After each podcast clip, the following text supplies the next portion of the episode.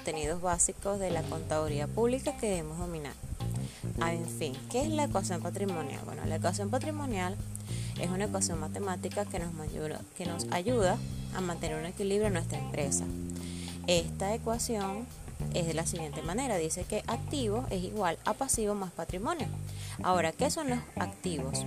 Los activos son los bienes y derechos de la empresa, mientras que los pasivos son las deudas que la empresa con terceros y con proveedores. Y el patrimonio son las deudas de la empresa con los socios y aportes sociales.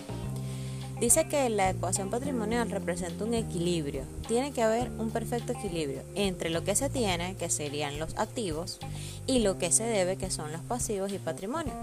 La ecuación este, puede tener una dinámica, pero los resultados económicos de la empresa durante un periodo determinado.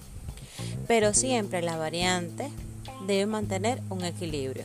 Ahora, ¿qué pasa cuando la ecuación patrimonial no se cumple?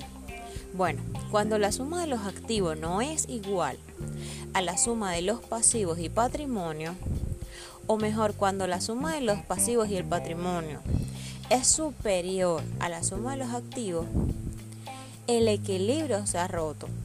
Y esto no significa otra cosa que la empresa está quebrada. Ahora, la ecuación patrimonial no se cumple por las siguientes causas. Es cuando la empresa debe más de lo que tiene como activo. Porque se supone que la suma de los activos siempre debe ser igual a la suma de los pasivos y el patrimonio. Bueno, estas son unas definiciones básicas de lo que es la ecuación patrimonial.